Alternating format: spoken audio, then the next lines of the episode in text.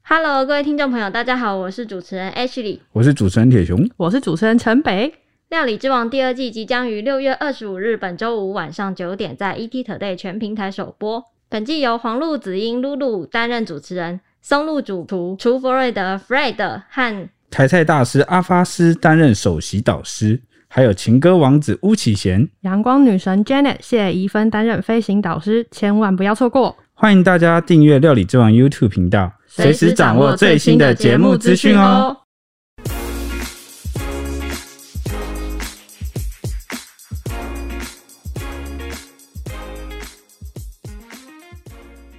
欢迎收听《小编没收工》，带给你热门话题十分钟。大家好，我 是 Ashley。我是铁熊，我是刚刚被关静音的周周。谁谁谁谁有一只看不见的 手是谁？我刚刚在喝水，不知道为什么有人先帮我静 音，后来我就忘记开了，我还一直看着 他，在哪里？我没有看到他。在你右侧。今天又到了每周一集的特别节目时间，噔噔噔噔哒哒哒哒，噔噔噔噔噔噔噔噔。，我们今天要聊什么呢？我们今天有请来一个天桥底下说书人，大家好，我是 Lonon，不是啦，哇啊，我哦！就是铁熊啦，好不好？啊就是他。 我要问你，我要帮你开场。嗯，嘿，世界上有一个创立在一百七十，不是一百，我变成蔡西以前一千七百一七七六年七月四号的国家，它拥有军事、科技、货币三大霸权。其实到这里我就猜得到是谁 了。三者相辅相成，构成全球霸主的一部分，而且它的地缘位置占据了优势。西面太平洋，东面大西洋，北面北冰洋，三面环海。哎，不是你这样讲完，好像就只剩一个国家只，剩一个啊，我还是要讲完啊。南边则是狭长的通道要连接另外一个州，但无论南北都没有第二个像他如此强大的国家可以威胁他。你是谁呀、我知道，我知道，台 湾。好，我讲错了。没有啦。其实我们聊这个国家呢，是因为啊最近我们跟他互动蛮密切的，因为他们三个官员哦，才搭着这个军机来哦，然后宣布说要就是把疫苗捐给台湾。而且后来还加码、哦，加码三倍哦。那对，那就有很多网友在讨论说呢，诶、就是美国怎么最近呃，呃应该也不是最近，一直以来都能那么风骚呢？到底是为什么他们那个霸主地位，他们到底有多强，然后所以可以在国际上一直都是这么的？你说因为我们吃美，没事没事，没嗯事哇，你不能这样啊！ OK， 我关静音，那不然我现在关静 音。我们有请说书人继 续。那好吧，今天就来为各位听众简单分析美国为什么可以成为霸权，靠着哪三样东西，就是军事、科技跟货币。OK，那我们就先来稍微的介绍它的这个地理环境，它的地缘优势。刚刚也讲到美国。西面太平洋，东面大西洋，北面北冰洋，它三面环海。在过去那个打仗还需要短兵相接的时代哦，其实撇开内战，这些天然屏障呢，就提供了美国很安全的发展环境。所以呢，无论欧亚大陆出现怎么样的霸权，都难以对它的本土发动攻击。再加上美国的幅员很广大，啊资源又很丰富，那大部分的地方都是温带地区，气候很宜人，所以他们粮食也不缺，然后就提供了很足够的稳定基础。 嗯，我知道你说的粮食是不是那个玉米？我吃的玉米好像都美国来的，对啊，小麦啊什么的，他们就就不会饿死啊。而且那个东尼那个玉米片好好 吃，美国来的，我知道他们最会做这个 了。哦东尼是那个老虎 那个那吗，只老虎那个欢迎他们来找我们叶 配。那个好吃赞，他们蛮多粮食都拿去畜牧业，对，就喂牛啊、哦？ 为什么？因为他们根本就不会饿到这样。那诶，从内在层次来看呢，美国也是唯一一个没有经过就是封建制度的西方国家，所以他们有一些很奇怪的包袱，然后又可以更自由迅速的发展，所以它一诞生就是近代化国家、哦。我有问题。嘿，请说，封建制度就是那个美剧啊或英剧常常在演的那个在城堡里面啊那些在那边煽风的那些贵族嘛。哎、对你的历史概念真的很好哎、很棒 Yes, 吧 my lord 只有英英剧会这样演，美剧很少这样演。那最重要的是呢，在近代的国际舞台上，美国完全没有受到一二战的战火摧残，所以呢，无论发生什么事，它的后勤、经济跟生产力都可以得到保障，所以它就持续累积它的经济实力。等一下我有问 题那，听起来在旁边就是偷懒的 家伙，大家打仗在旁边是存自己的实力。哎、其实讲到这边，真的、欸、一不管是一二战，他都是中途加入、欸，对啊，而且他他不都是是就是哦，你们打的很激烈咯，差不多了，嘿，换我上这样。他不受战火摧残，是因为他去战火别摧残别人，对啊是吗？对啊，因为对战场都不是发生在美国对本啊，土，都去吹到别人。而且呢，一二战他们一开始都没有参战，是因为他们不了解自己的军事实力，他们也不太懂国际政治，因为他们之前都是孤立主义。我跟你讲，等一下等一下，如果讲到他的军事实力，我一定要讲到一个结果你知道怎样？他们一碰就发现，哇，原来我这么的强 啊，无可自拔。不管是卖军火还是参与战争，是 吧？所以他们就后来就变成世界警察。它的军事有多强呢？从二零二零年的全球军费哦，就可以知道，美国就占了全球的三十八趴，达到了七千七七百八十亿美元。这个应该也有黑数吧？没有应该 黑，不没有止黑吧，应该呃，美国境内买多那个军火科技公司，那它可能就不会算在美国政府。对，或者是他研究外星人，哦可能就不会。我跟你讲，外星 人，呃，我等一下我等一下讲，我等一下发誓我要讲，那大家可能还是很难理解，从数字上很难理解他们到底有多夸张。那这么简单形容好了，目前没有任何一个国家可以挑战美国的军力，而且美国的军事力量跟其他国家拉开的距离啊，超过人类历史上任何一个时期。黑科技真的厉害，就是可以连上月球吗？这不就简单啊是连有啊，阿姆斯壮啊，连排名第二名、第三名啊，就是中国、俄国 都月球会不会已经有人在住 了？美美国人已经在上面已经没有，他们登月之后就没有再上啊去。有可能在月球背面，好不好？对啊，在月球被 OK，那回到我刚刚讲的，就第二名、第三名，中国跟俄国呢，虽然排名第二、第三，但跟第一名已经完全是一个不同的量级了。台有为什么不列台湾？啊我们好像排名十一到十八。OK，哎、你你大家听众是不是觉得很扯？ 呃，我们居然排名十一到十八，哎，不要那么小看好吧？我们的那个，我们防守力度还是我们有蛮强的熊山飞弹诶、因为我们也是很多台湾人都会觉得台湾的军事很弱，嗯，那是因为我们长期都跟这个一流一线的这个军事强国在做比较，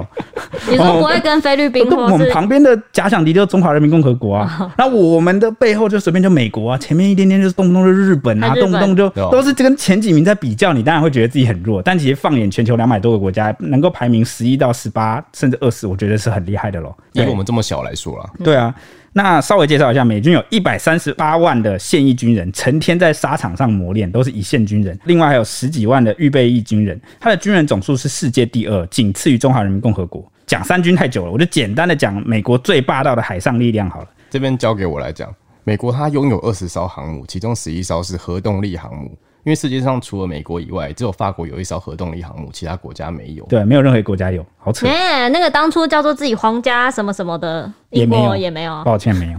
那讲到美国的海军，其实真的非常强，因为像我是海军的，然后我那时候的船就是美国二战留下来的诺克斯级的锅炉船，一啊定要强调锅炉，因为你每天在烧 哎、，真的很热。那个你在那个里面是五十几度、六十几度，你在那边，然后啊就是一直流汗，疯掉、啊所以你们运运作都要烧烧煤炭，烧锅炉，嗯不是烧煤炭不是他不们是是烧煤炭，烧锅炉。对，烧锅炉，他们是用油去烧油，哦然后就是锅炉加热有动力往前。你看二战的时候留到现在，我们都还在使用，而且算是台湾一二线的主力了。那如果你们突然遇到什么很紧急的情况需要开炮，这个就要看长官他们要不要看啊、因为你知道之前不是那个辽宁号在绕台，嗯我有我我的我的船有跟着他一起跑，在他后面追，这算不算军事机密啊？这不算吧？发生过的都不算新闻都有报好不好？ 那个时候我还看那个雷达，然后就看到我们在那边追他，那时候海就是飙速非常快，我在床在船上睡觉啊，那个一直狂晃啊、我想说，你们做什么都要烧锅炉，这样不就很多事情没办法马上做吗？它是一个动力啊，嗯，就是你在启动前一定会有的动力，但它出海都不会断掉。哦，但相对，因为哦二战到现在，那艘船也非常老旧，其实会有蛮多问题。有一次好像有那个锅炉的炉管爆炸，有一个新兵他刚离开就爆炸，干他他要是待在那边，他真的会死 掉，超可怕的，好危险哦对吧？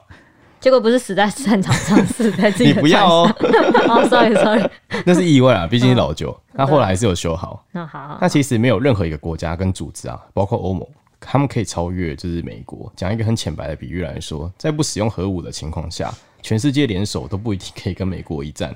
他们的军事实力就是这么的夸张，所以美国的军事地位啊，至少在二十年内都不会有动摇。我跟你讲，为什么？就是因为他们有外星人，有外星人， 那你相信我，外星人 OK，外星人，我相信你，我相信你。OK，好那 至于大家最关心的就是近年来军事崛起的中共有没有可能追上美国？哎、我天天问铁熊这个问题，对啊，因为之前中美贸易战啊，中美冲突越来越激烈嘛，大家就觉得啊，他们是不是要开战啊？开战是不是美国就可能说啊，我跟你讲，诶、有没有追有没有可能追上来？有可能，如果现在美军的实力原地不动的话， 中国追上呃至少需要二十年。想要看更多追中平中国历史，可以前往那个谈兵读武，哎我怎么感觉隔好壁像棚。哦什么台积电，只是其他人要追台积电也是要二十年，嗯十年吧，十年吗？就是我我记得啦，我记得，就差不多不也确是定，这个对对对很对长的对。时间。那由此可见呢，美国的军事量体啊跟规模都是全球第一。那它为什么可以全球第一呢？也是因为靠着科技跟美元，三者就是相辅相成。